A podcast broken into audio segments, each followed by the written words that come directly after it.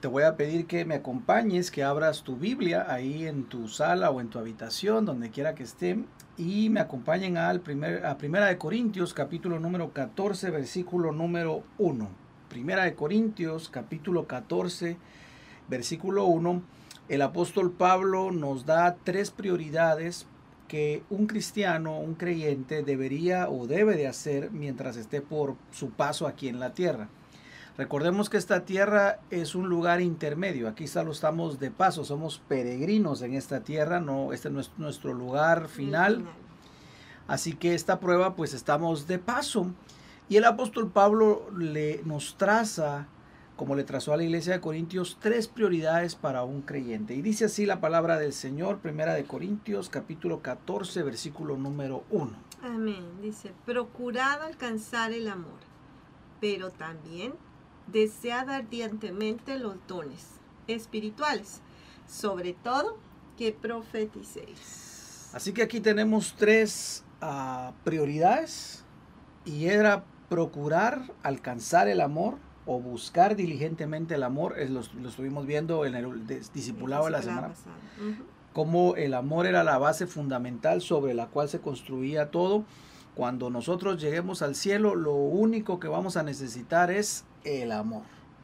Muchas cosas van a pasar, muchas situaciones van a, vamos a tener que, ya van a pasar, ¿verdad? Ya no, vamos, ya no va a haber necesidad de evangelizar, ya no va a haber necesidad, ¿verdad?, de salir a, a hacer alguna situación, los dones, ya no, pero lo que sí va a quedar y que tenemos que empezar a desarrollar aquí es el amor.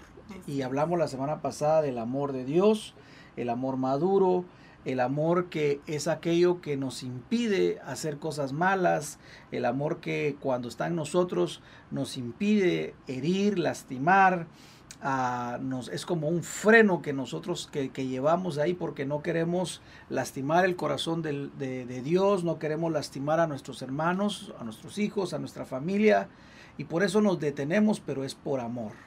Y sobre esa base el apóstol entonces dice, procurad alcanzar el amor y segundo, desead ardientemente los dones espirituales. Por eso ese es nuestro tema de hoy. Yo sé que uh, algunos ya lo vieron, pero les va a salir en su pantalla. Tres cosas que necesitamos hacer. Número uno, procurar diligentemente el amor o mantenernos en el amor, que es la base.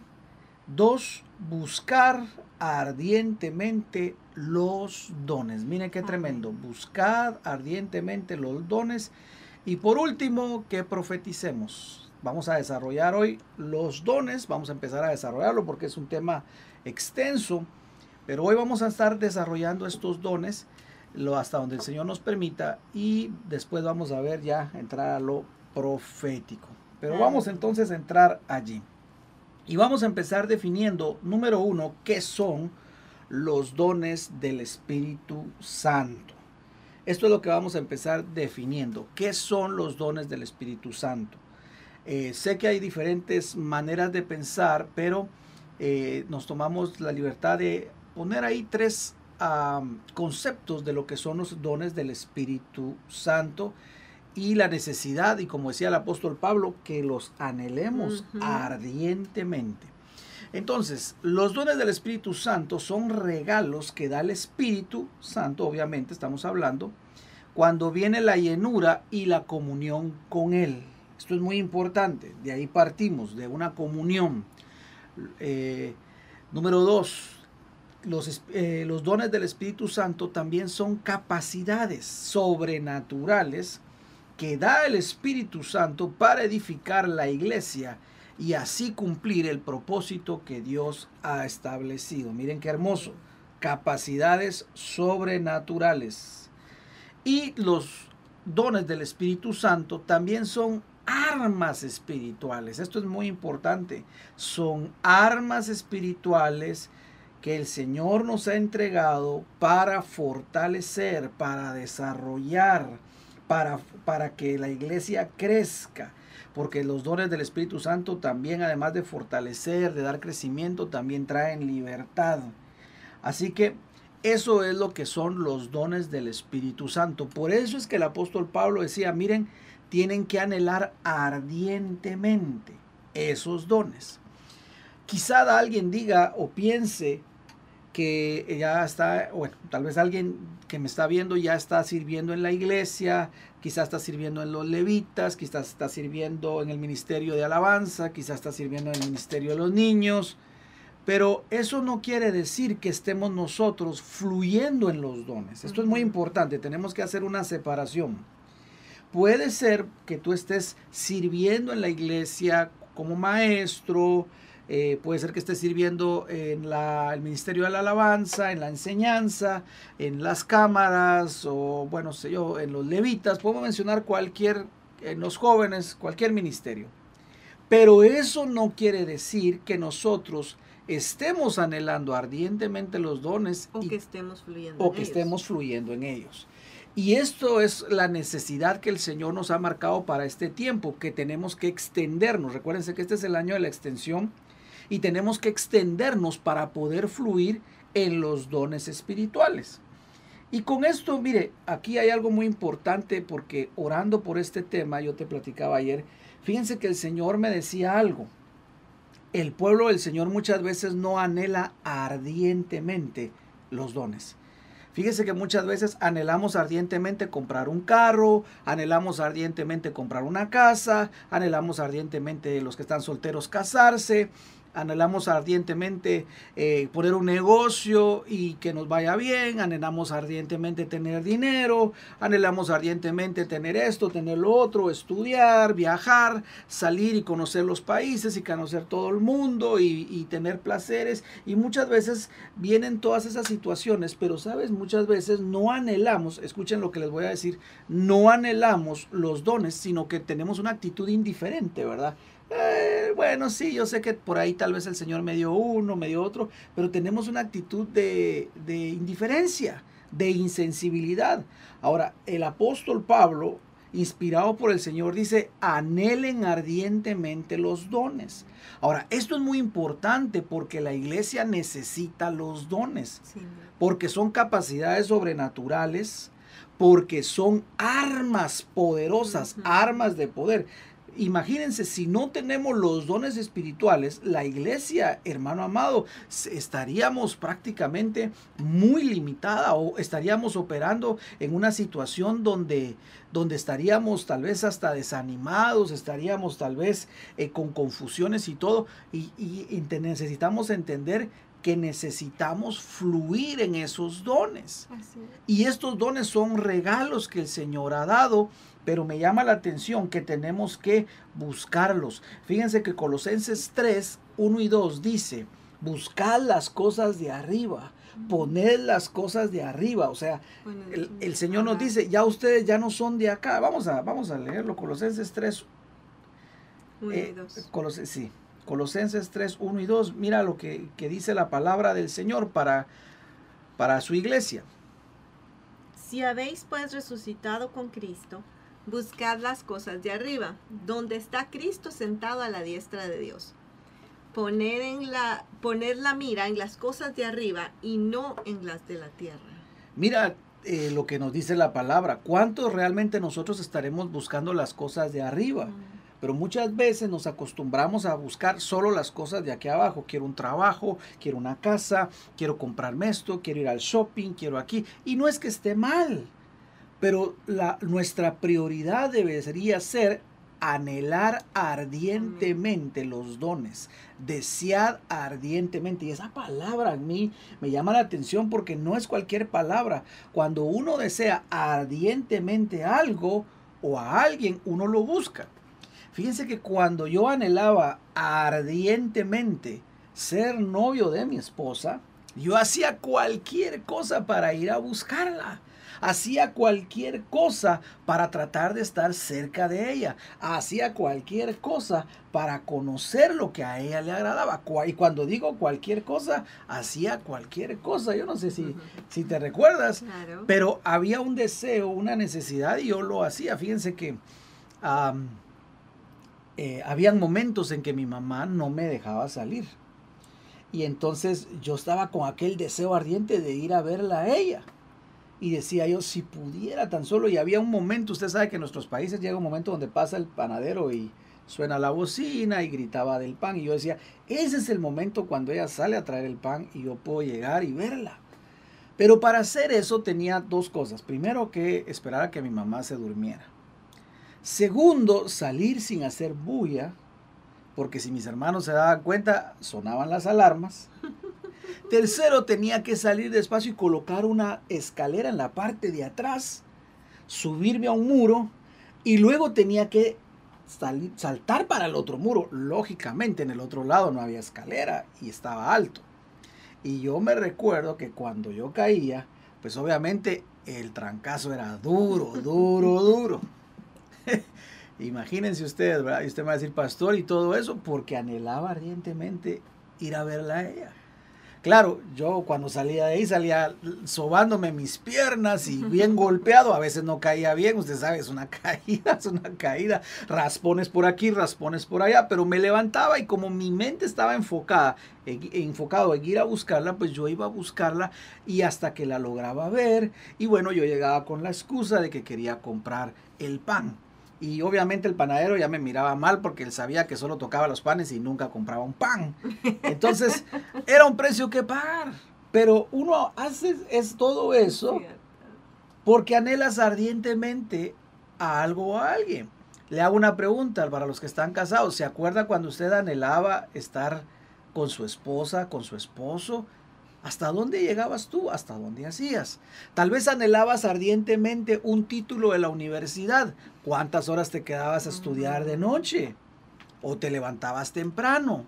Tal, vez anhelabas tocar un instrumento musical. ¿Cuántas horas pasabas eh, practicando? Tal vez anhelabas jugar en un equipo. ¿Cuántas horas pasabas practicando, ensayando? Entonces, fíjese pues, la palabra nos dice que así de esa misma manera nosotros tenemos que anhelar los dones.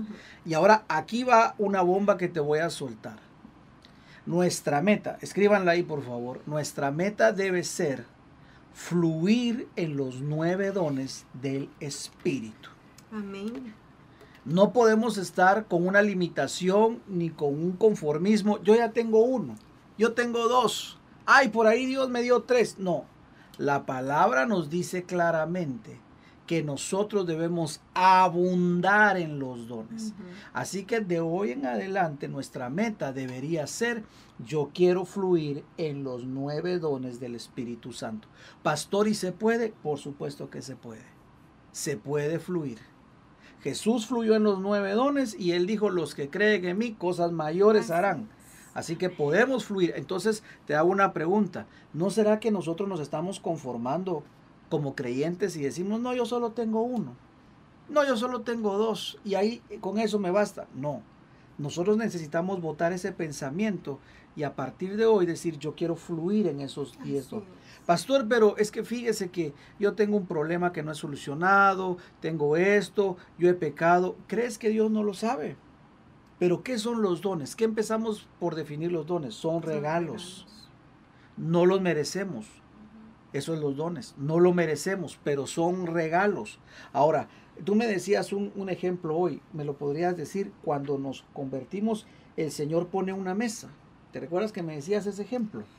Sí, bueno, a veces ah, pensamos, ¿será que yo solo puedo tener uno, dos o tres, ¿verdad? Y yo le decía a mi esposo ah, que, qué equivocado es a veces ese pensamiento que tenemos creyendo que solo uno, dos o tres dones vamos a fluir cuando realmente quien en el corazón del Padre estaba el darnos estos dones. Entonces, cuando, por ejemplo, nosotros, eh, yo pongo la mesa como mamá y voy estoy preparando el almuerzo y pongo la mesa de todo lo que hay en la mesa, yo espero que mis hijos se sirvan, yo espero que ellos coman, yo, yo, yo les digo, agarren de esto que yo preparé, que yo hice para cada uno de ustedes.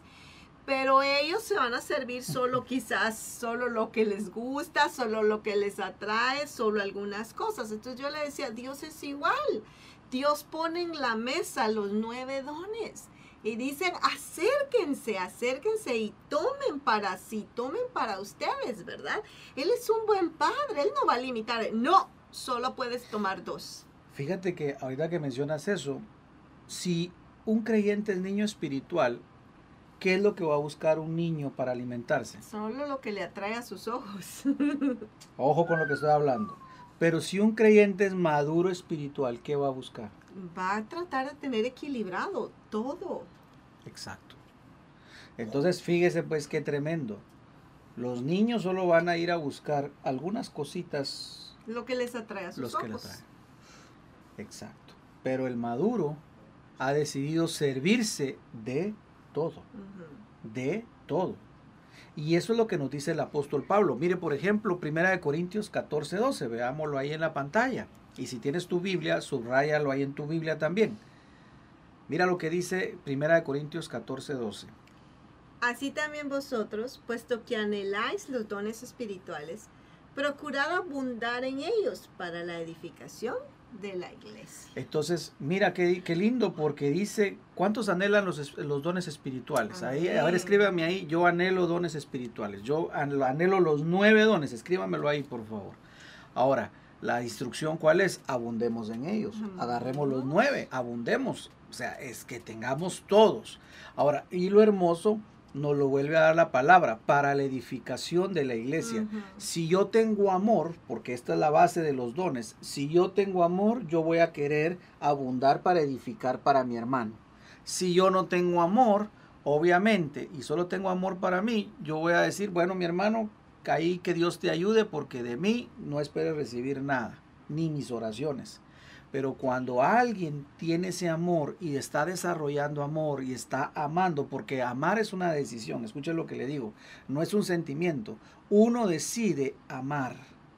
Uno decide amar y cuando nosotros decidimos amar, como lo vimos en 1 Corintios capítulo 13, y esto es lo que la idea del apóstol Pablo desde el 12, 1 Corintios 12 nos habla de la unidad, 1 Corintios 13 nos habla del amor y el 14 nos habla de los dones. Fíjese, todo eso va amarrado, pero la base cuál era?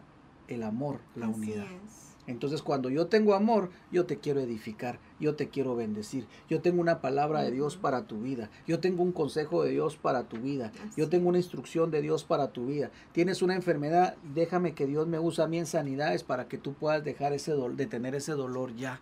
Fíjese entonces, cuando nosotros empezamos a fluir en esos dones, la iglesia empieza a crecer, se vuelve una iglesia enriquecida y como la base es el amor, nos volvemos maduros. Si no hay amor, si alguien me dice, pastor, y si yo quiero abundar en los dones, pero no tengo amor, entonces nos va a pasar las de Primera de Corintios. ¿Cómo era la iglesia de Corintios? Sí, Tenían los dones, pero todo era un pensamiento inmaduro. Eran niños, egoístas. egoístas, ¿qué más? Con divisiones. Con con divisiones, peleas. con peleas. Entonces, habían dones, pero habían peleas. Entonces, no, yo no voy a orar por, porque la hermanita tiene un dolor, pero yo no voy a orar por ella porque me cae mal. Mejor voy a orar nada más por los que me caen bien. Fíjese entonces qué terrible es eso, porque así no pueden funcionar los dones.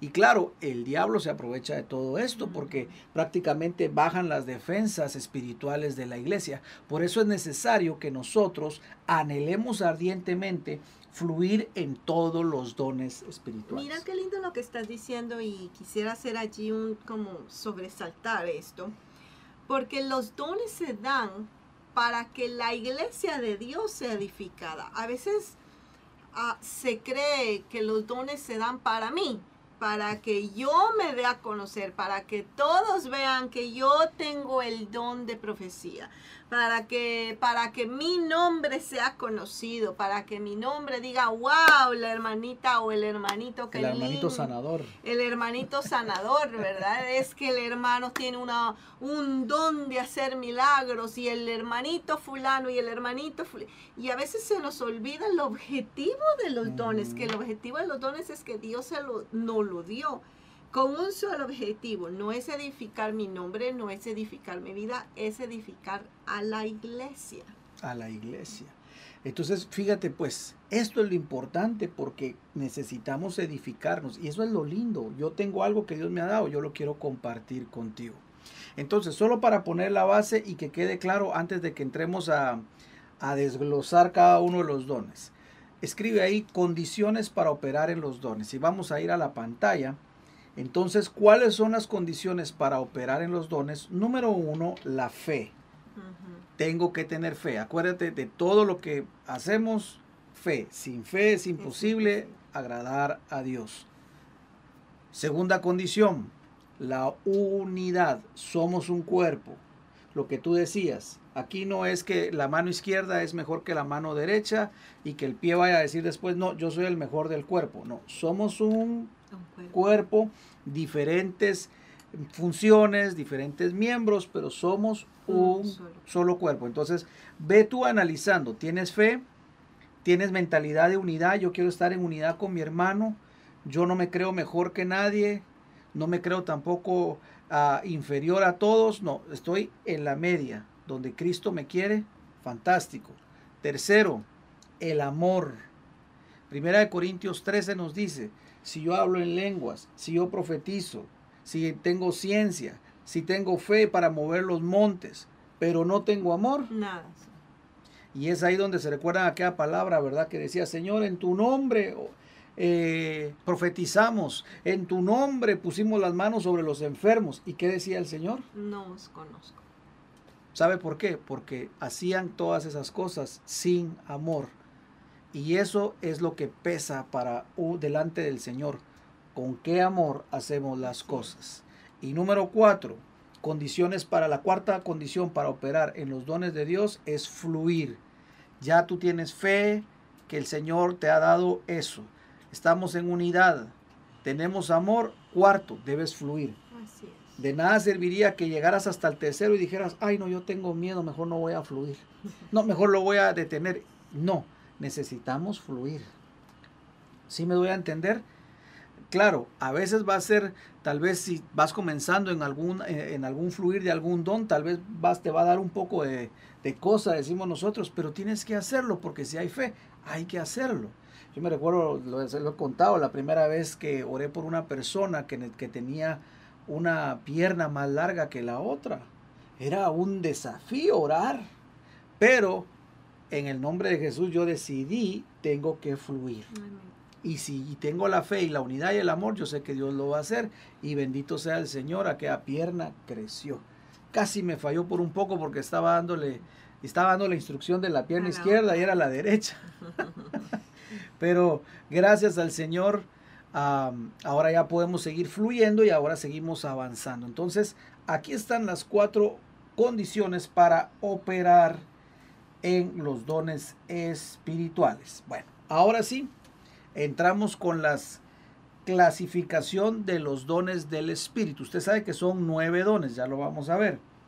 Ahí en Primera de Corintios 12, del 4 al 12. Vamos a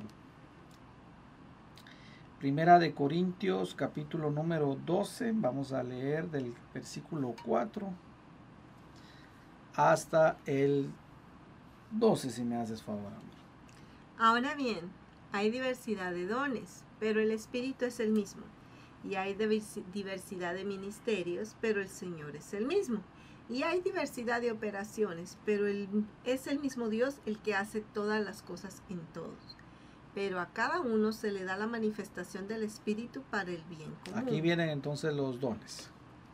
Pues a uno le es dada palabra de sabiduría por el Espíritu a otro palabras de conocimiento según el mismo espíritu. Ahí van dos, ¿verdad?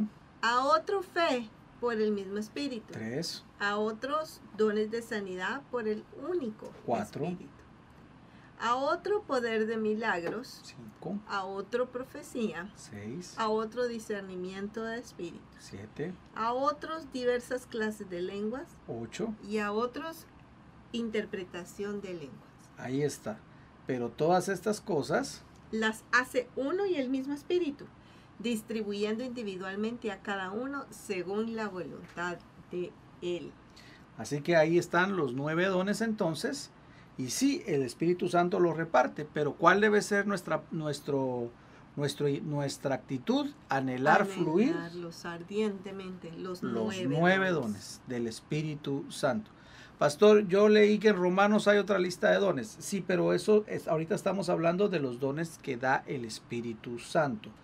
No voy a hablar de los otros dones porque esos dones son los que se nos, dan, nos han dado por gracia.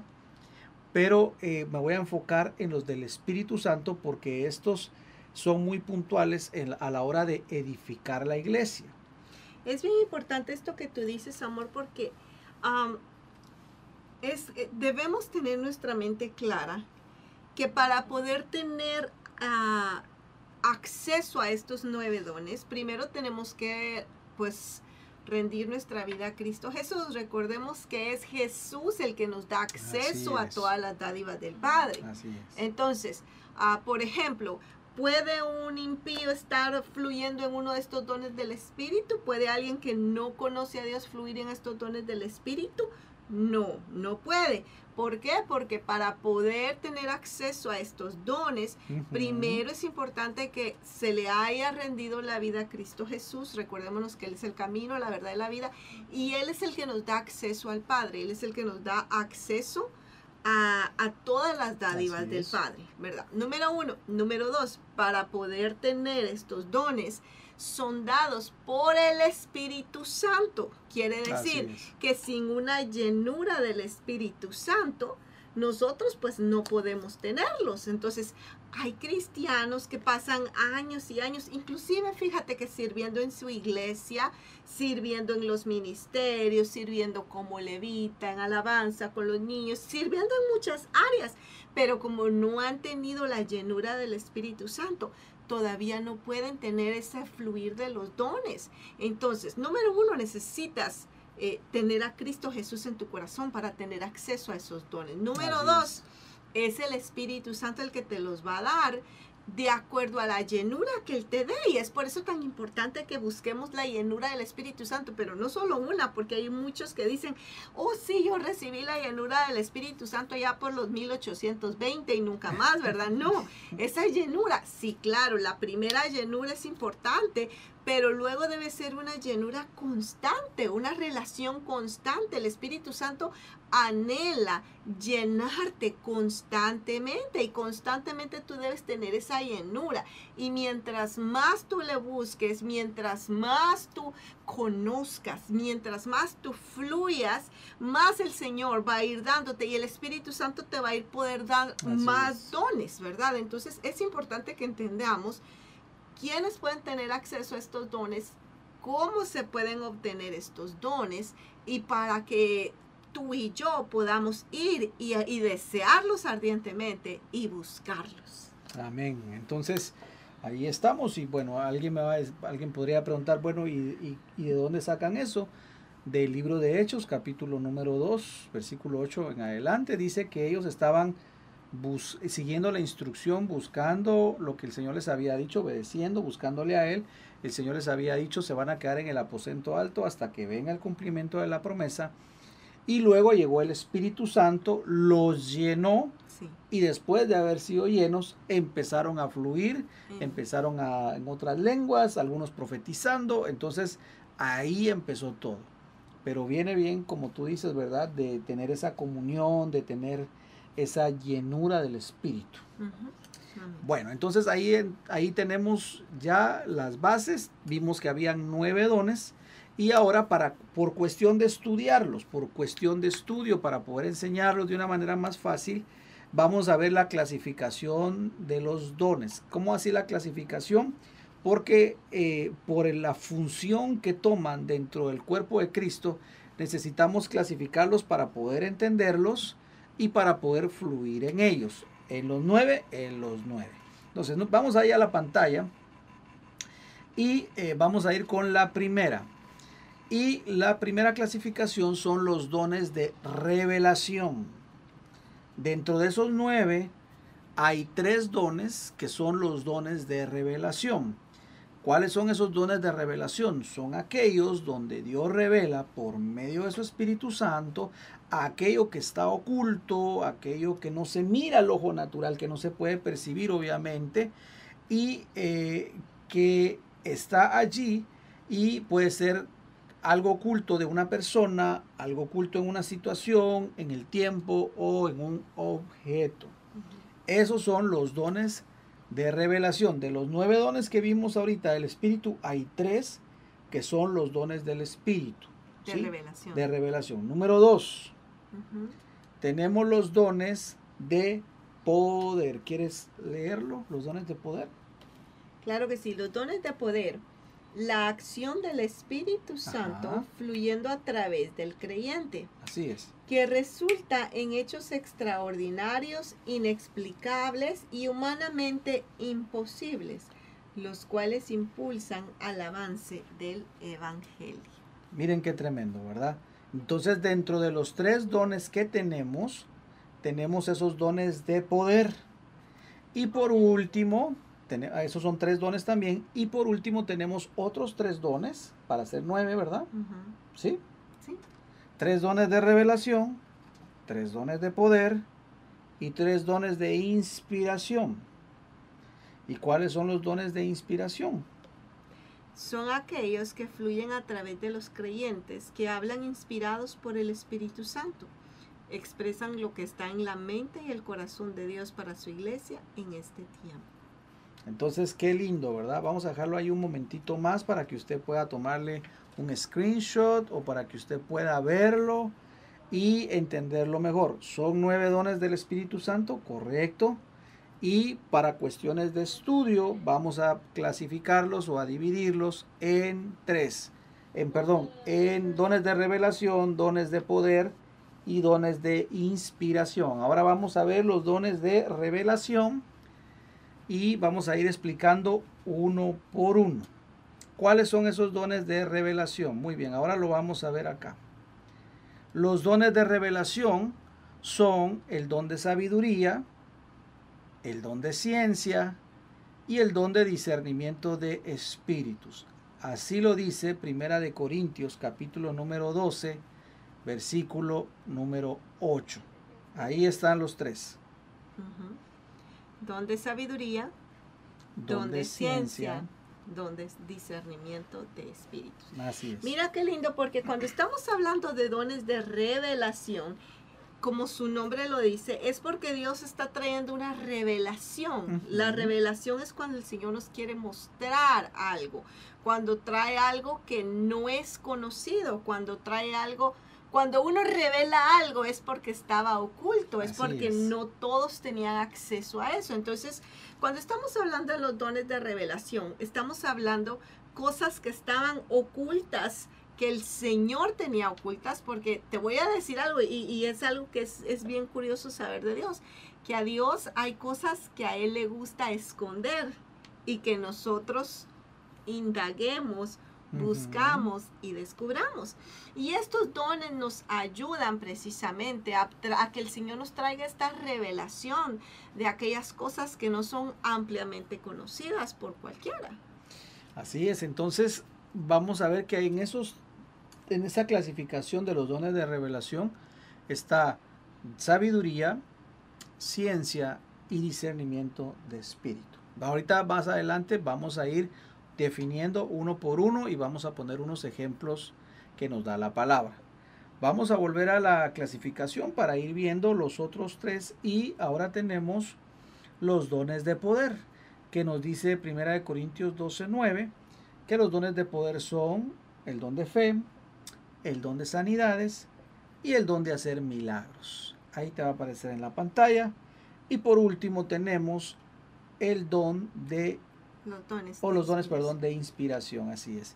Y entre ellos tenemos el don de profecía, el don de lenguas y el don de interpretación de lenguas que lo encontramos en Primera de Corintios capítulo número 12 versículo 10. Ahí están los nueve dones entonces, dones de revelación, que son sabiduría, ciencia y discernimiento, dones de poder, que son el don de fe, el don de sanidades y el don de milagros, dones de inspiración, que son el don de la profecía, el don de lenguas y el don de interpretación de lenguas. Ahí están los nueve dones entonces. Y hoy vamos a estar viendo los dones de revelación. Como Así tú los, nos lo acababas de explicar, recuerdes entonces que son los que nos revelan cuando Dios trae a luz algo. Veámoslo entonces ahí en la pantalla. Vamos a poner una definición para que ahí lo tenga usted. Déjeme solo voy a ver acá una cosa. Eh, bueno, vayamos a, a- déjame ver un momentito. Ah, no vamos, vamos a Es que no lo encuentro, un segundo.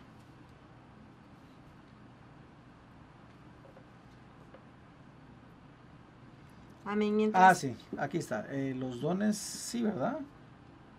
Sí, acá está. Dones de sabiduría, el don de sabiduría, ¿verdad? Aquí comenzamos. Ahora sí. Con los dones de revelación. Recordémonos, ¿verdad? Que esta lista de los nueve dones, haciendo un pequeño resumen, los nueve, para poder estudiarlos los vamos a dividir en tres, en tres grupos. El primer grupo que ahorita vamos a estar viendo va a ser el grupo de los dones de revelación, a través del cual el Señor muestra, trae revelación sobre una persona, sobre una circunstancia, sobre una situación, sobre inclusive un objeto. Así es. Bueno, veamos entonces, arranquemos con el don de sabiduría entonces. Y ahí nos va a aparecer en la pantalla. ¿Cuál es el don de sabiduría? Ahí lo tenemos. Es el que revela el qué, el cómo, el cuándo, el dónde, por qué y para qué de Dios sobre una persona, sobre un tiempo, sobre una circunstancia u objeto. Ahí está.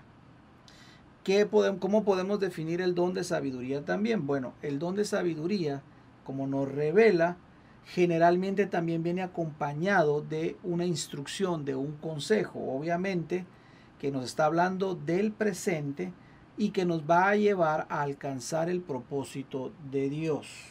¿Sí? Generalmente son instrucciones que también vienen acompañando al don de sabiduría y a través del don de sabiduría Dios nos hace sabios en referencia al futuro, pues ya Dios nos ha dado las instrucciones. Entonces, ¿cómo podríamos resumir el don de sabiduría entonces, amor, después de ver todo esto? Bueno, el don de sabiduría es aquel que nos viene a explicar más allá de lo que la mente humana en sus capacidades tan limitadas puede entender. Hay veces que nosotros decimos, pero ¿por qué a mí me toca atravesar esto? ¿Pero por qué esta situación? ¿Pero por qué esto es como un círculo que se repite y se repite? El por qué esto, por qué el otro, por qué la prueba, por qué la tentación, eh, para qué, con qué propósito yo tengo que atravesar. Y pues fíjate que todo esto el Señor lo trae por medio de una revelación, porque el Señor quiere explicarte el qué, el cómo, el cuándo, el dónde, el para qué. A veces, ¿verdad? La gente eh, no sabe qué hacer. A veces hay problemas tan profundos a niveles familiares, matrimoniales, personales, y la gente se siente atrapada y no sabe cómo solucionar, no sabe hacia dónde ir. Y ahí es donde viene el don de revelación, de, de sabiduría, por medio de revelar eh, lo que está en el corazón de Dios para guiarnos a nosotros en la toma de decisiones, guiarnos a nosotros a alinearnos a los planes de Dios, a los propósitos de Dios. Entonces el don de sabiduría nos explica el qué de Dios, qué cosa quiere Dios, qué está trabajando Dios por medio de esto, el, el, el cómo, ¿verdad? cómo vamos a salir de esta, cómo lo vamos a lograr, cómo se va a solucionar, el cuándo, cuándo es que lo vamos a hacer, cuándo es que Dios espera que yo reaccione, para cuándo necesito yo esperar tal respuesta, ¿verdad? El dónde, dónde es que se va a encontrar, dónde es que vamos a actuar, dónde es eh, que, se va a realizar tal situación, ¿verdad? O el por qué, por qué Dios está permitiendo que yo atraviese esta situación de prueba, por qué Dios está permitiendo, por qué Dios está llevándome, por qué Dios ahí te va a explicar, el dónde se diría, te va a explicar el por qué y el para qué, ¿verdad? Siempre va a haber una razón de Dios. Y todo eso, todo eso viene acompañado, como tú decías, Dios dándonos instrucciones, consejos para que nosotros los sigamos y al final nos alineemos al corazón de Dios. Así es. Ahora, esto llevándolo a la práctica. El don de sabiduría es muy importante y sobre todo que fluyamos en él. Porque te voy a hacer una pregunta. Eh, que hoy Hoy es el tema que está en todos lados. ¿Me debo vacunar o no me debo vacunar? Y ahí es donde muchos, muchas veces el pueblo del Señor no pide consejo, no deja que el, no busca el don para que fluya, sino muchas veces lamentablemente buscamos en alguien más que no está fluyendo en el don de sabiduría y entonces podemos cometer errores.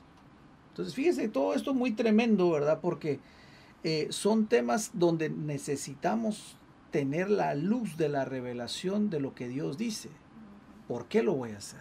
¿Lo debo hacer? ¿No lo debo hacer? ¿Qué dice Dios? Fíjate que la Biblia dice que hay caminos que al hombre le parecen buenos, pero que su fin es de destrucción. Entonces hay muchas situaciones en la vida, muchas, muchas, muchas, de muchos tamaños, colores, dimensiones, que a nuestro parecer humano está bien, que a nuestro parecer humano está mal, que a nuestro parecer humano debería ser blanco o debería ser negro o deberíamos ir por aquí o deberíamos ir por allá.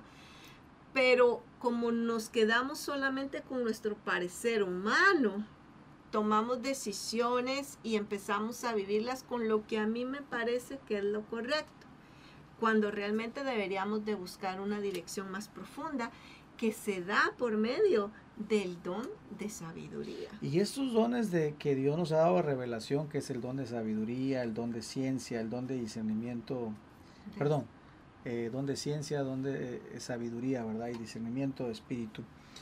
Eh, fíjate, fíjate, yo me pongo a pensar algo. Si nosotros como iglesia eh, buscáramos esto, porque estos tres dones están fluyendo ya en la iglesia, acá en presencia de Dios están fluyendo. Ahora, no es que, escucha lo que, como decía Pablo, busquemos ardientemente fluir, o sea, yo debo buscar el don, debo buscar la, fluidez de ese don. No es que el don me vaya a buscar a mí, yo lo debo buscar a él. Pero todo esto sirve para que la iglesia no caiga en estar escuchando a divinos, este, en buscar, estar viendo el horóscopo o en, o en guiarse por qué dicen las noticias o Walter y las estrellas Nada que ver. Estos dones precisamente el Señor los ha dado porque revelan el corazón de Dios, lo que hay en la mente de Dios y lo que es cosas que están aconteciendo. Y como bien lo mencionábamos, que están ocultas al rostro, a los oídos, al perdón, a los ojos naturales, pero que están ahí. Por eso es que necesitamos fluir en ese don y necesitamos entenderlo. Son situaciones en el presente que necesitamos pedirle al Señor esa sabiduría. Ahora, ¿por qué, con cuál es el propósito de, eh, del don de sabiduría? Escribe ahí, por favor. Número uno, advertir el peligro y evitar que se sufra algún daño. ¿Cuál es el propósito de este don? Advertir el peligro y evitar que se sufra algún daño. Mateo 2.12, leámoslo ahí, por favor. Vamos a, ver el, eh, el don fluyendo. Y aquí vamos a ver el don de sabiduría en Mateo 2.12 y cómo fluye y cómo evita el peligro y evita sufrir algún daño. Por eso ahí están las instrucciones. ¿Qué dice Mateo 2.12? Y habiendo sido advertidos por Dios en sueños que no volvieran a Herodes, partieron para su tierra por otro camino. Mira la instrucción, no era seguir por el, no era regresar por el mismo camino, sino por otro. ¿Por qué? Porque ya los venían buscando. Entonces ahí la instrucción fue clara y era un don de sabiduría que les advirtió, que les salvó y que al final de cuentas pues eh, se al Que fíjate que los que estaban aquí eran los sabios de Oriente, ¿te acuerdas? que se les conoce como los reyes magos, ¿verdad? Pero realmente eran sabios, hombres sabios de Oriente. Entonces esta sabiduría los llevó a un consejo para guardarles y prevenirles de un daño, de un peligro. Claro. Entonces aquí podemos ver el don en función. Entonces por eso necesitamos nosotros fluir en el don y pues si todavía no estamos fluyendo, pedirlo ardientemente al Señor, e investigar, eh, pedirlo al Señor, anhelarlo con todo el corazón y empezar a capacitarnos y yo sé que el Señor llegará un momento, el Espíritu Santo, donde diga yo te lo voy a dar. Porque eso es lo que el Señor, el Espíritu Santo quiere ver, que nosotros lo anhelemos. Eh, también el don de sabiduría tiene el propósito de confirmar y dar a conocer un llamado divino. Cuando alguien ha sido llamado, ahí viene la sabiduría y confirma. también tiene el propósito de indicarnos eh, cuál va a ser la mejor decisión que debemos tomar en ciertas situaciones, en ciertas circunstancias. El don de sabiduría nos va a decir, este es el camino. Vamos a ver un ejemplo en el Antiguo Testamento también de el don de sabiduría. Génesis capítulo número 6, versículo número 12. Vamos a ver, Génesis 6, 12 al 13. Y miró Dios a la tierra, y aquí que estaba corrompida, porque toda carne había corrompido su camino sobre la tierra. Entonces Dios dijo a Noé, he decidido poner fin a toda carne, porque la tierra está llena de violencia por causa de ellos, y he aquí voy a destruirlos juntamente con la tierra. Hazte un arca de madera de ciprés Harás el arca con compartimientos y, la calafatearás por dentro y por fuera con brea. Bueno, ahí puede usted seguir viendo, pero eh, todas las instrucciones. Pero Dios le advirtió a Noé. Y Noé tuvo la sabiduría y dijo, vienen tiempos difíciles. Vienen tiempos y me debo difíciles y me debo preparar haciendo un arca. Imagínense cuántos años estuvo preparando el arca, cuántos, cuántos años estuvo construyendo Noé eh, bajo esa misma instrucción, bajo esa misma instrucción. Y obviamente, como siguió la instrucción, fue salvo. Entonces Dios siempre nos va a advertir y para eso es el don de sabiduría, porque nos va a señalar el camino sabio a seguir. Veamos otro ejemplo y luego pasamos, eh, si hay preguntas también nos pueden preguntar, recuérdese ahí está el chat, puede preguntarnos. Yo sé que estos temas siempre ah, traen preguntas, así que si usted tiene una pregunta, por favor escríbala en el chat. todo lo que tiene que hacer es suscribirse. Para poder preguntarnos tiene que suscribirse y luego puede eh, ya escribir en el chat.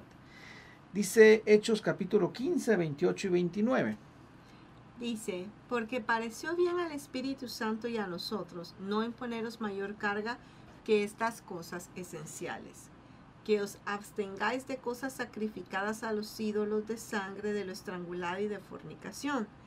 Si os guardáis de tales cosas, bien haréis. Pasadlo bien. Aquí otra vez, había una necesidad.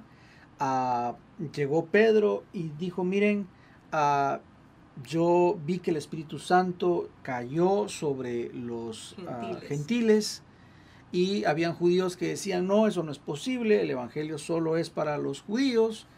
Pero Pedro dijo, miren, aquí tenemos una situación, los gentiles, o sea, todo el mundo, el Espíritu Santo está disponible para todo el mundo y cayó sobre ellos, yo los vi. Y entonces había una situación que tenían que hacer. ¿Qué, ¿Qué, podían decidir? Podían decidir, número uno, no vamos a apoyar eso, o número dos, lo vamos a apoyar. Y alguien dijo, bueno, si los vamos a apoyar, entonces, ¿qué vamos a hacer? Bueno, que se circunciden, porque acuérdense que habían algunos que, eran judaizantes, ¿verdad? Que se circunciden, eh, que entonces empiecen a guardar el sábado, que no, comen que no coman carne, que no hagan esto, que no hagan lo otro. Y entonces ellos dijeron, ¿saben qué? Oremos al Espíritu de Dios. Y alguien que fluía en el don de sabiduría les dijo, ¿saben qué? Le pareció bien al Espíritu Santo lo que me está diciendo ahorita, y a nosotros también que hemos empezado a hablar entre nosotros, no imponer más carga. No se van a, a, circuncidar, no van a estar guardando eh, los sábados, no van a estar guardando eh, ciertas situaciones de la ley. No, eso es para los judíos. Pero para los que no son judíos y están abrazando la fe en Jesucristo, lo único que les vamos a pedir es que se abstengan de los ídolos, de lo sacrificado que tenga a los ídolos con sangre, eh, de comer sangre, de lo estrangulado y de fornicación. Esas cuatro cosas dijeron y todo lo demás así lo van a hacer bien. Entonces miren acá está el don de sabiduría. Tenían una situación, hubo una cumbre apostólica para poder decidir qué se iba a hacer con, con los gentiles y ahí en primera de Cori pero en, en Hechos 15 29 el concilio apostólico dijo, solo vamos a pedirle cuatro cosas. Que no coman sangre, que se abstengan de las cosas sacrificadas a los ídolos, de lo estrangulado y de la fornicación. Si hacen eso, abracen la fe en Jesucristo y vamos para adelante tranquilos. Ahí vemos entonces que tenemos el don de sabiduría. Si hay alguna duda, por favor nos va escribiendo ahí. Sigamos viendo entonces, ahí está el don de sabiduría. Ahora vamos al don de ciencia. O ah, también se conoce como el don de palabra de ciencia. Y ahí lo vamos a ver en nuestra pantalla. ¿Quieres leer? El Espíritu Santo imparte conocimiento celestial para resolver una necesidad que haya sucedido en el pasado. Revela sobrenaturalmente ciertos hechos de la mente de Dios y verdades escondidas con respecto al tiempo pasado y presente de personas, lugares y cosas. El don, de, ciencia que acabamos de ver tiene que ver en el presente. Perdón, el don de sabiduría que acabamos de ver hace un momento tiene que ver con el presente. Este don de ciencia tiene que ver con el pasado. Cuando Dios revela situaciones que han sucedido en el pasado. A veces nos confundía, ¿verdad? Porque, por ejemplo, cuando Jesús habló con la samaritana y le dijo situaciones del pasado, eh, lo que estaba diciéndole era trayéndole esos errores, no trayéndole esos errores, trayéndole esas situaciones, de su vida para que pudiera entender el presente y el futuro, pero eran situaciones del pasado que la estaban atando a ella, situaciones del pasado que no la que la estaban limitando. Y eso es lo que hace el don de ciencia. El don de ciencia, el Señor va a descubrir algo de nuestro pasado que nos esté atando, que nos esté limitando, situaciones que hayan ahí en nuestra alma que muchas veces obviamente no las podemos ver, pero que Dios, que todo lo sabe, sí lo puede ver. Y entonces a través del Espíritu Santo nos empieza a revelar esas situaciones del pasado que muchas veces no son eh, eh, bendiciones, que no son, no son bendiciones para nuestra vida, no, no son de bendición. Y entonces ahí el Señor nos da esa revelación para que podamos ser libres o para que podamos nosotros avanzar en el Evangelio y que podamos seguir ah, cumpliendo el propósito de Dios y nos alineemos a la palabra o al propósito, mejor dicho.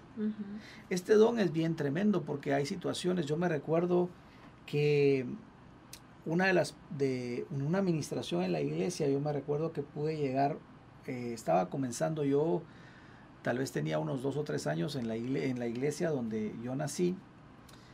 Y me recuerdo que llegaron a ministrar una noche y se me acercó una persona y empezó a fluir con el don de ciencia. Nunca la había visto, pero me empezó a decir muchas cosas de mi pasado que inclusive eh, yo no sabía. Y las que me podía ir identificando, perdón, las que yo podía ir diciendo, wow, ¿cómo, ¿cómo sabe él tantas cosas de mi pasado, verdad? ¿Cómo sabe esta persona lo que a mí me pasó? Eh, ¿Quién le contó, verdad? Pero obviamente nadie le pudo haber contado porque eh, eh, realmente yo no, lo, no conocía a la persona y pues el equipo que llegó, no, no, no, no, yo no conocía a nadie, pero me, me impactó tanto todo lo que me dijo, fíjate. Y fueron cosas que al final yo fui entendiendo que me estaban atando y pude ser libre de esas situaciones para poder alinearme al propósito de Dios. No sé si tú has tenido alguna experiencia con el don de ciencia. Claro que sí, fíjate que eh, muchas veces, a veces ah, orando por personas, me ha sucedido que el Señor me muestra cosas que sucedieron en el pasado y, o inclusive oraciones ¿verdad? Que las personas han hecho, ¿verdad? Y el Señor muestra diciendo, tú has orado esto, tú me has pedido esto, esto y ahora. Entonces, mira qué, porque a veces el Señor en el, en el don de ciencia lo que hace es traer cosas que pasaron en el pasado para trabajar en nuestro presente y alinearnos al futuro. Sí, me recuerdo también en una ocasión que estábamos orando por una persona que tenía ciertas situaciones, que no podía, tenía ciertas enfermedades y achaques. Y orando, el Señor nos mostró que en el pasado, no sé si te recuerdas, un familiar de ella, me parece que era el abuelo, inclusive ya había muerto, había hecho, eh, la había entregado a, un, a una deidad. Y entonces, claro, la persona no sabía que había sido entregada a esta deidad, no sabía que había, había, había habido o habían hecho una brujería sobre ella o sobre él. Y entonces eh, el Señor al revelar esto tuvimos que quebrantarlo en el nombre de Jesús para que la persona pudiera ser, eh, ser libre. Gracias a Dios eh, se hizo eso y la persona pues fue libre en el nombre de Jesús. Pero todo esto no hubiera podido ser posible sin la función del don de ciencia. Por eso es que necesitamos tanto ese don, ¿verdad? Fíjate que el don de ciencia va muy ligado a todo lo que es la liberación, porque generalmente el pasado lo que hace es venirnos a atar, a, amarrar, a detener, a estorbar de todo lo que el Señor quiere hacer y todo lo que el Señor quiere darnos. Entonces hay veces que es necesario para que se dé una liberación, entender lo que pasó antes, poder saber qué sucedió en el pasado, para que venga una liberación y que pueda haber un rompimiento, una, que el Señor venga a desatarnos de ciertas cadenas o poder comprender mejor el presente, porque a veces no comprendemos cosas de nuestro presente, no entendemos el por qué soy así, por qué me pasa esto, por qué. Y pero cuando el Dios, pero cuando Dios obra con el don de ciencia, ah, viene un entendimiento, viene, viene una comprensión del por qué y de lo que yo tengo que hacer, de lo que se debe de hacer, ¿verdad? Para poder alcanzar lo que el Señor tiene para mi vida. Sí, definitivamente. Por eso es necesario que nosotros podamos fluir en este don. Ahora, eh, alguien a lo mejor va a decir, bueno, pero para, pastor, pareciera como que Dios está pasando un chisme ahí, ¿verdad? No, no es que Dios haga un chisme, porque todo esto, normalmente cuando el Señor habla, te lleva directo a los hechos. Y eh, lo que el Señor te muestra es, esta persona está atada por esto esta persona está detenida por esto. Esta persona es esta situación que está viviendo del, del pasado que la tiene ah, sin poder caminar donde yo la quiero.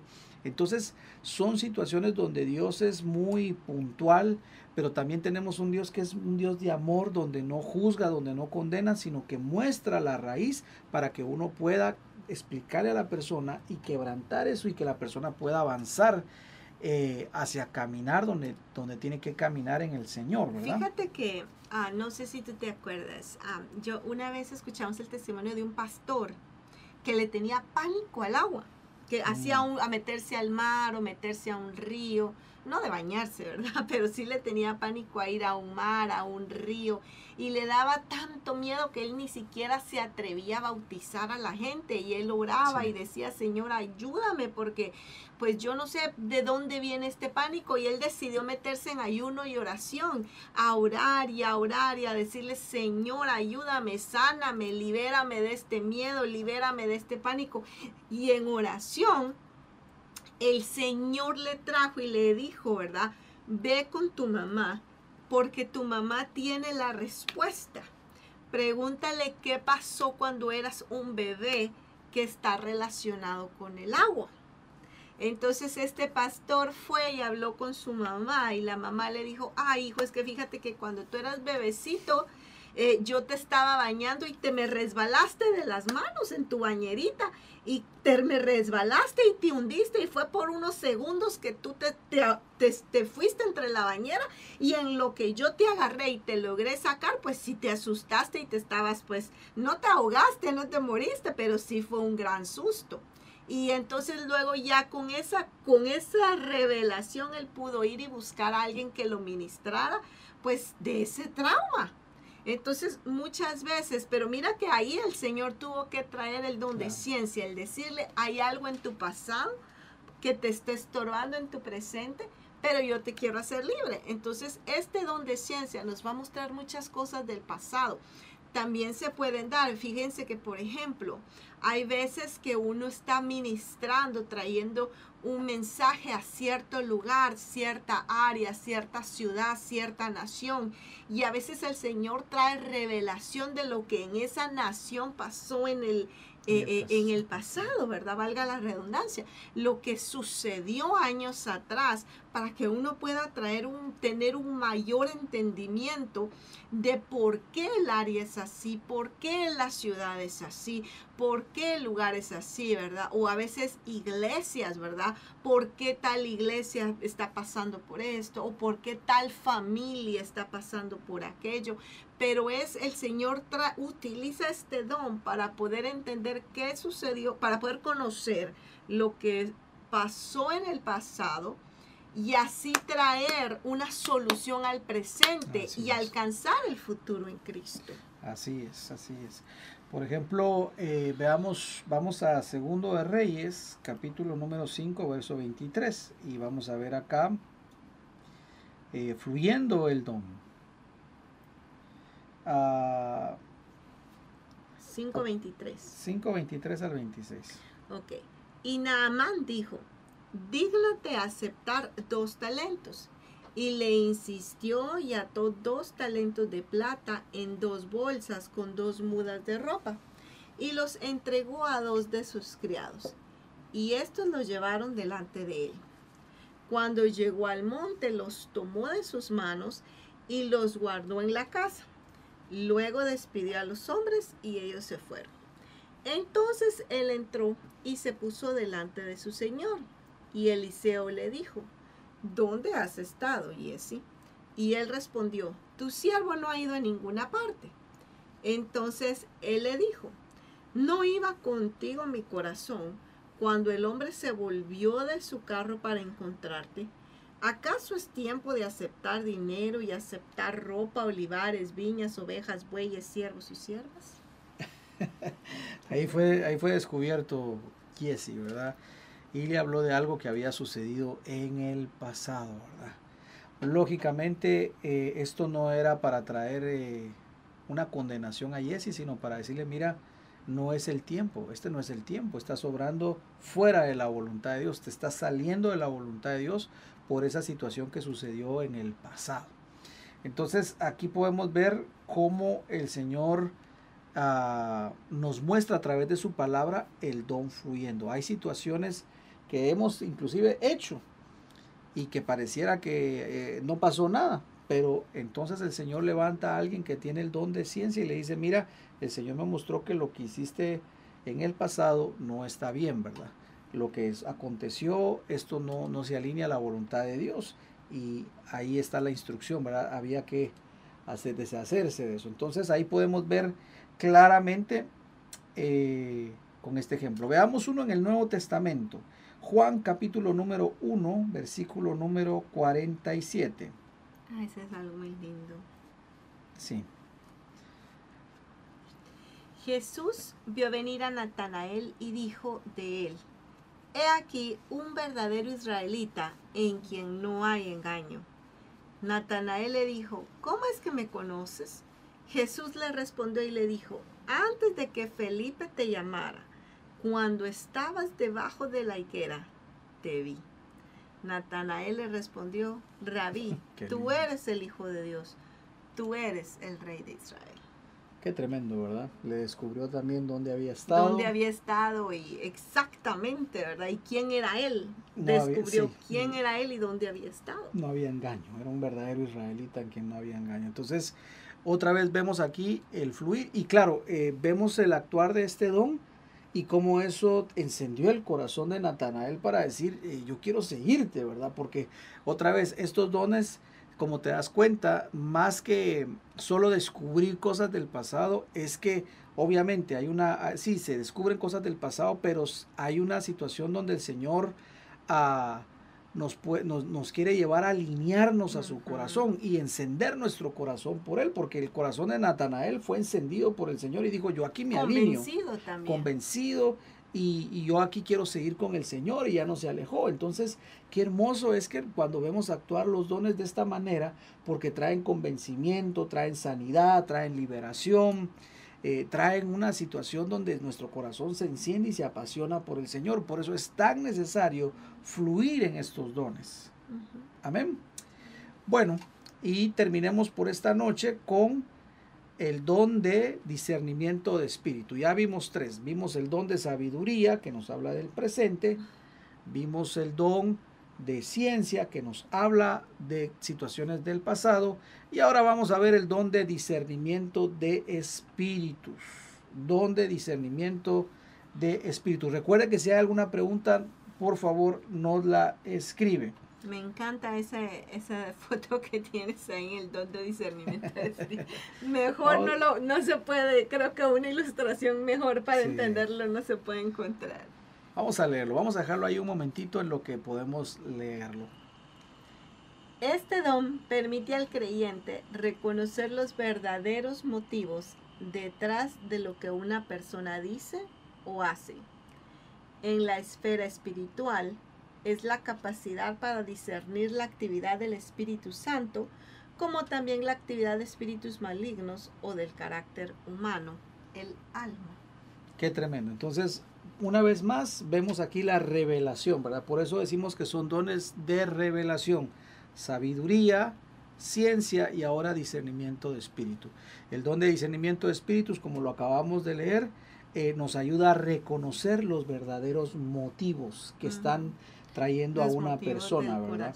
No todo el que me dice Señor, Señor, ¿verdad? O sea, y hay algo muy importante. Nosotros, recuérdense, estamos en una batalla. Dios nos ha venido hablando que tenemos que entender que estamos en una batalla espiritual. Eh, tenemos que tomar el escudo de la fe y obviamente hoy fluir en los dones, porque esto nos va a ayudar a reconocer, como decía aquel programa, ¿verdad? La presencia del enemigo, definitivamente, porque ahí estaba ahí están. Entonces, muchas veces el enemigo va a enviar a sus mensajeros para hacer una mala influencia, para dar un mal consejo, eh, para provocar alguna división dentro de la iglesia, para traer alguna distracción y que el pueblo del Señor se desvíe.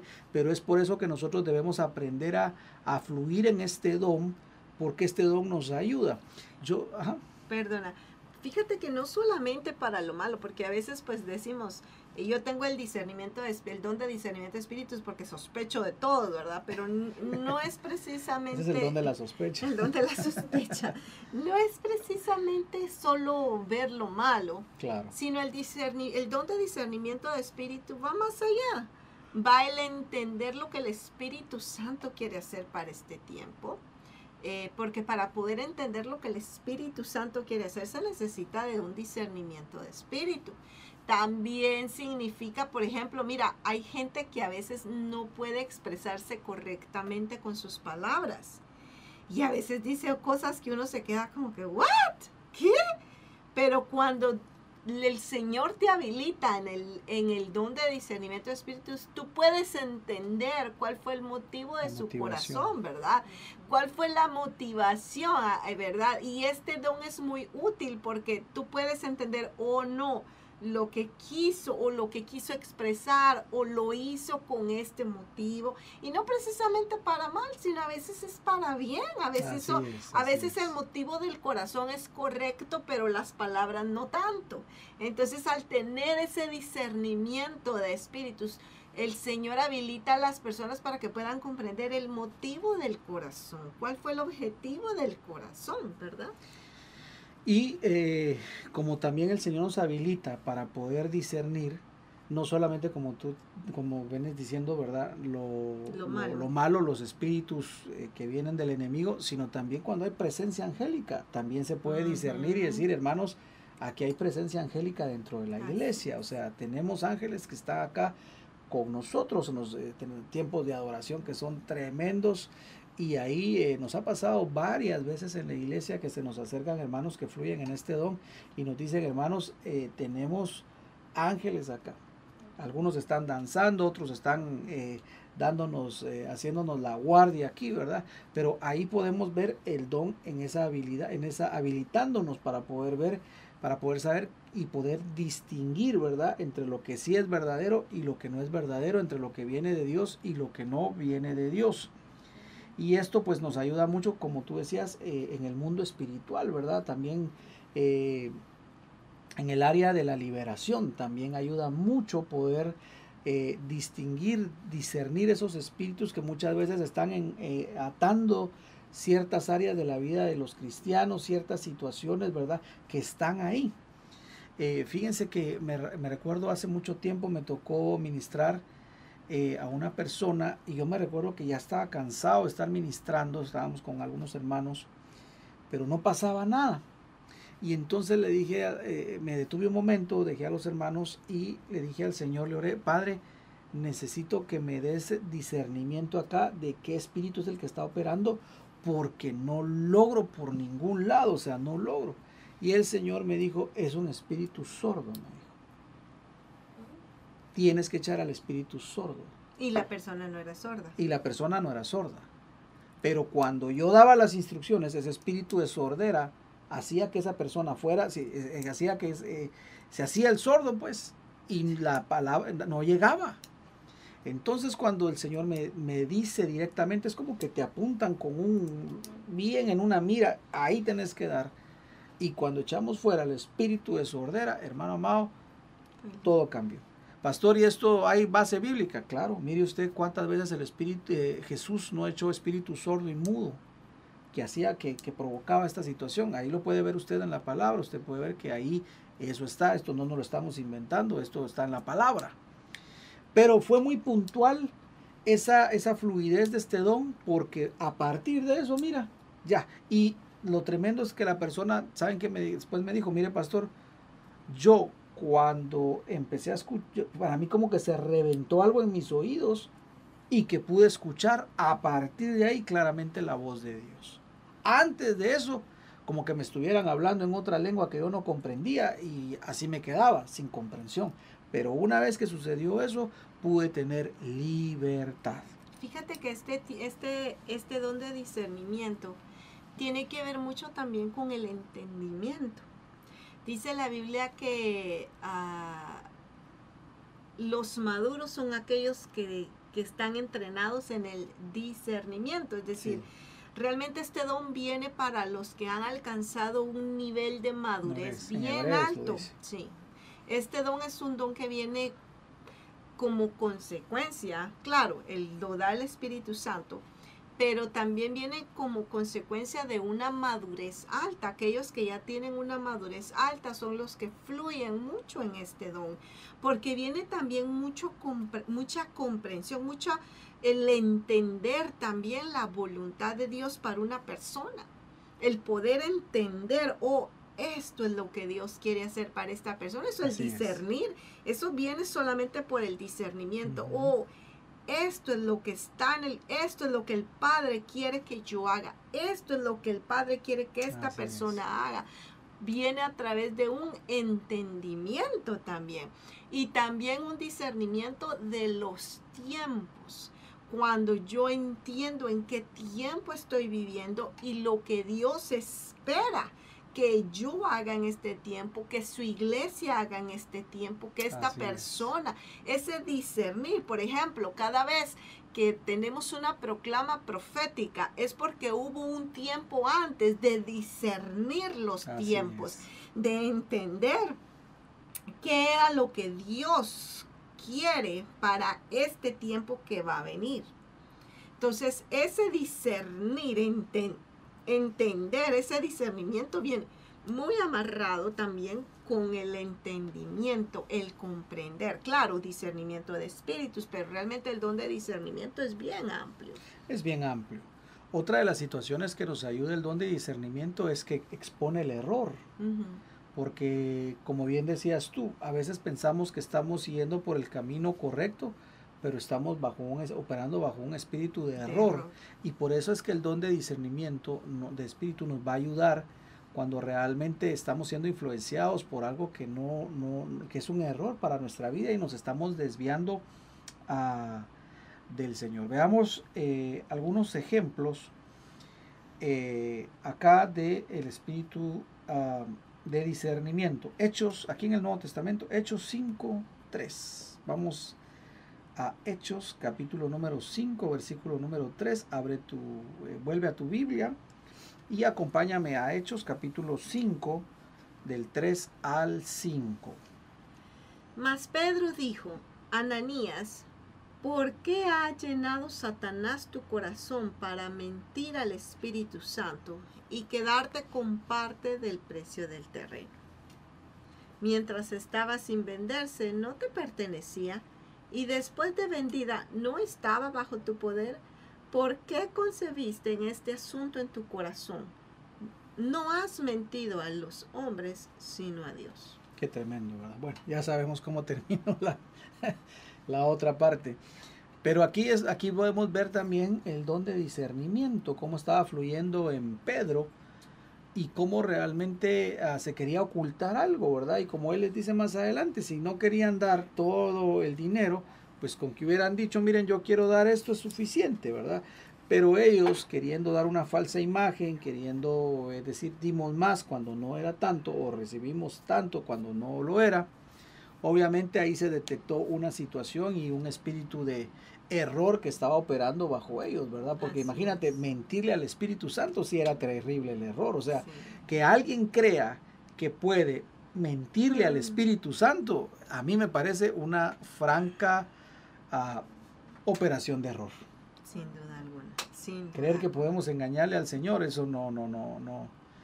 Pero ese es el espíritu de error. Cuando creemos que podemos hacer algo, que creemos que, que podemos aún pasarnos por encima del Señor y definitivamente no se puede. Fíjate que en los últimos tiempos dice la palabra de Dios que se levantarán falsos profetas, falsos apóstoles, falsos maestros, falsos predicadores de la palabra. Por lo tanto, en los últimos tiempos vamos a necesitar mucho, este don, el don de discernimiento para poder discernir y entender quién realmente, genuinamente viene de Dios y quién es falso. Ahí lo dice, ni siquiera leámoslo, ya que lo están mencionando ahí, primera de Timoteo 4.1. Pero el Espíritu dice claramente que en los últimos tiempos algunos apostatarán de la fe prestando atención a espíritus engañadores y a doctrinas de demonios. Espíritus engañadores y doctrina de demonios. Imagínate, wow, qué feo. Entonces imagínate, ¿verdad? A veces eh, últimamente, en estos tiempos, tú puedes oír una predicación por YouTube, por radio, hasta por Facebook, por Instagram. Puedes oír ni siquiera una predicación, a veces una capsulita, ¿verdad? ¿Qué tal pastor que ministra en no sé dónde salió hablando y dijo dos minutitos, un minutito, eh, haz tu mensaje 30 segundos y si tú no tienes ese discernimiento de parte de Dios, puedes terminar engañado. Puedes terminar enganchado con una idea, con una doctrina diabólica inclusive. Entonces es necesario que la iglesia busque este don para poder identificar lo genuino de Dios, lo que realmente viene de Dios y lo que no, y lo que quiere destruir y lo que se opone realmente a lo, a lo que está en el corazón de Dios. Porque, y una vez más, quiero regresar a, a recordar que este don de discernimiento de espíritus se da mucho, pero entre los maduros, o sea, algo importante para fluir este don es la madurez, porque dice la Biblia que los inmaduros son inconstantes, ¿verdad? Que son arrastrados por todo tipo de doctrina, que son llevados de aquí para allá, pero porque no tienen discernimiento, porque son niños espirituales, porque no, no, no han buscado esa madurez en el espíritu. Es por eso tan importante. Yo, yo creo que este es uno, uno de los dones tan necesarios en la iglesia, tan necesarios en el pueblo de Dios, porque realmente edifica tanto a la iglesia el poder decir, esto es lo de Dios, esto es lo que Dios quiere para este tiempo, esto, este es el tiempo en donde el Espíritu Santo quiere llevar a la iglesia para acá y también poder decir, esto no es de Dios, esto es del enemigo, esta idea se opone al corazón de Dios esto no está identificar y, de, y, quitarle la máscara a eso que venía disfrazado, pero que no lo es. Sí, es que definitivamente tenemos que entender, volvemos a lo mismo, estamos en una batalla y los tiempos son malos, los días, perdón, los días son malos y pues el enemigo siempre va a levantar a un, a un mensajero, siempre va a hacer algo para eh, dañarnos, para lastimarnos, para engañarnos, ¿verdad? Me recuerdo cuando Josué eh, estaba en, la, en medio de la conquista y llegaron los gabaonitas y se vistieron con ropas viejas, Se llevaron, disfrazaron, se disfrazaron. llevaban sandalias rotas y llevaban también pan mohoso y le dicen a, a Josué, ¿verdad? Mira, venimos de un país lejano, no nos hagas daño, queremos paz. Y Josué, sin pedirle al Señor el discernimiento, sin, sin buscar el discernimiento y obviamente se dejó guiar por lo que sus ojos miraban. Y aquella es que aquí como bien dices tú verdad porque cuando cuando no hay una madurez uno nos, uno se deja guiar por los sentimientos por las emociones por lo que ve y entonces él los vio que venían mal y les dice bueno pasen adelante esta es su Hagamos casa pacto de paz. hagamos pacto de paz y una vez que ya habían hecho ese pacto de paz, ellos se quitan las ropas y bueno, obviamente si usted lee la, la historia se dan cuenta que los habían engañado. Pero ¿qué pudo, haber, qué pudo hacer ahí eh, Josué? Ya Josué, hubo gente que le dijo matémoslos y Josué dijo no porque yo ya había dado mi, mi pacto de Ya paz, vimos, ya había sí. hecho juramento que no les iba a hacer daño. Entonces, ¿cuántas veces el enemigo no se nos ha infiltrado por ahí eh, a través de situaciones, ¿verdad? O, o de gente que viene fingiendo que está necesitada o que está en una situación o que está por acá, pero que entran y al final destruyen el hogar. Eh, me recuerdo claramente de, una persona que venía de un país de América Latina y llegó y con un hogar, ¿verdad? Y entró y dijo, miren, por favor, ayúdenme, la situación en mi país allá en América Latina está difícil. Y bueno, eh, lo vieron que venía mal, lo vieron que venía eh, en una situación y le dijo, bueno, pasa adelante, entra, ¿verdad? Pero no tuvo el discernimiento y bueno, al mes de que había pasado eso, cuando eh, tristemente, ¿verdad? Eh, eh, al final esta persona que le dieron lugar terminó quedándose como cabeza de hogar y sacaron al papá de la casa. O sea, le quitó la esposa, ¿verdad? Se destruyó un hogar. Eh, alguien va, a lo mejor tal vez esto es muy, muy fuerte, ¿verdad? Pero necesitamos discernimiento, definitivamente. Necesitamos pedirle al Señor poder fluir en estos nueve dones. Ahorita solo vamos a ver tres por cuestiones del tiempo. Y veamos eh, Hebreos 5, 13 y 14 y con esto nos despedimos. Porque todo el que toma solo leche no está acostumbrado a la palabra de justicia, porque es niño, Inmaduro, ¿verdad? inmaduro. Pero el alimento sólido es para los adultos, los cuales por la práctica tienen los sentidos ejercitados para discernir el bien y el mal. Tremendo. Entonces necesitamos ah, pedirle al Señor por los nueve dones. ¿Qué dice la palabra? Procurad el amor y desead ardientemente los dones espirituales. Necesitamos levantarnos y fluir en los dones espirituales. Hoy dimos, hoy vimos tres. La próxima semana, si Dios lo permite, vamos a ver otros tres y luego otros tres. Esto es, esto es extendido. Estamos haciéndolo prácticamente comprimido lo más que podemos.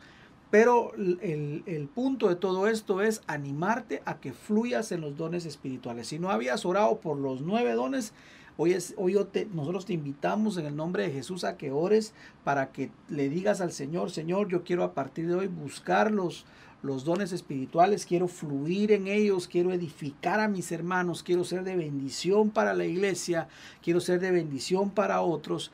Y eh, por favor, Señor, yo quiero poder fluir en esos dones Y mira espirituales. que es bien importante que entiendas que el hecho de que estés sirviendo en una área, por ejemplo, estás sirviendo en alabanza, estás sirviendo en danza, estás sirviendo en un ministerio, en donde sea que estés sirviendo, no precisamente quiere decir que estés fluyendo en un Así es. don.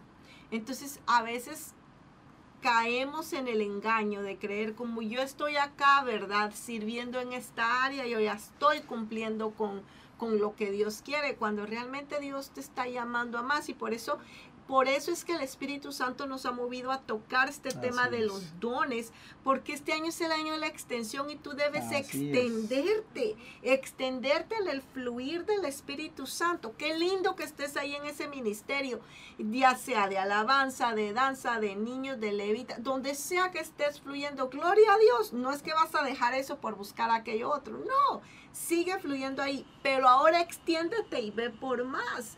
Ve y busca el don, los dones que el es. Espíritu Santo quiere traer para tu vida. Amén.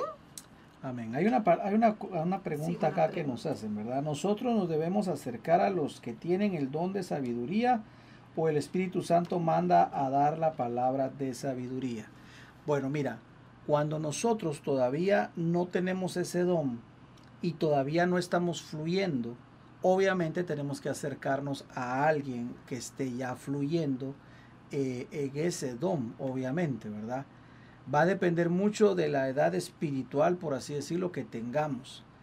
Pero si ya nosotros fluimos en ese don, obviamente el Señor puede mandar la palabra y decir, aquí está, aquí está lo que me estabas preguntando, aquí te lo doy. Como lo acabamos de ver, el alimento sólido es para los maduros, definitivamente, los cuales ya tienen una práctica y esos sentidos ya están ejercitados para discernir el bien y el mal. Ahí está la palabra. Obviamente, si todavía no estamos fluyendo, o por ahí, o, de repente tal vez pensábamos, no mirábamos la necesidad de fluir, ¿verdad? Pues obviamente nos va a tocar ir a alguien que sí tenga el don y que pueda eh, darnos esa, esa guianza en el discernimiento. ¿Qué debemos hacer? Bueno, si tú estás en ese, en esa, en ese rango, ¿verdad? tal vez estás comenzando en la iglesia, en tu relación con Cristo, a lo mejor no sabías que, a, lo mejor ni siquiera sabías que existía el don del, del, discernimiento, o el don de sabiduría, o el don de ciencia, ¿qué debemos hacer? Anhelarlos ardientemente, como dice la palabra. Crecer en el amor y anhelar los dones. Y así lo vamos haciendo poco a poco hasta que logremos ya tener ese don. Así que debemos anhelar los dones, buscarlos con todo nuestro corazón, investiga, eh, eh, puedes acercarte a tus pastores acerca para investigar más, para indagar más. No te digo que investigues en internet porque ahí ah, es un mar de desinformación que uno realmente necesita esto mejor que se lo diga su pastor. Así que eh, ahí está, va, te va a aparecer en la pantalla presencia de para que puedas escribirnos. También está nuestro email que es info arroba si nos quieres mandar tus preguntas para que lo podamos desarrollar. Si eres de la iglesia de Brighton, vea con tus pastores allá, los pastores Castillos. Si eres de la iglesia de Venes, ve a la iglesia allá con y e investiga con los pastores Sánchez. Si perteneces a Palmetto o a Sarasota, pues aquí estamos nosotros para poderte dar más luz acerca de todo esto. Puedes enviarnos eh, tus consultas a info arroba presencia info arroba o las puedes escribir aquí al chat o puedes ir a la página www presenciadios.net o en otros lugares se dice www.presenciadios.net.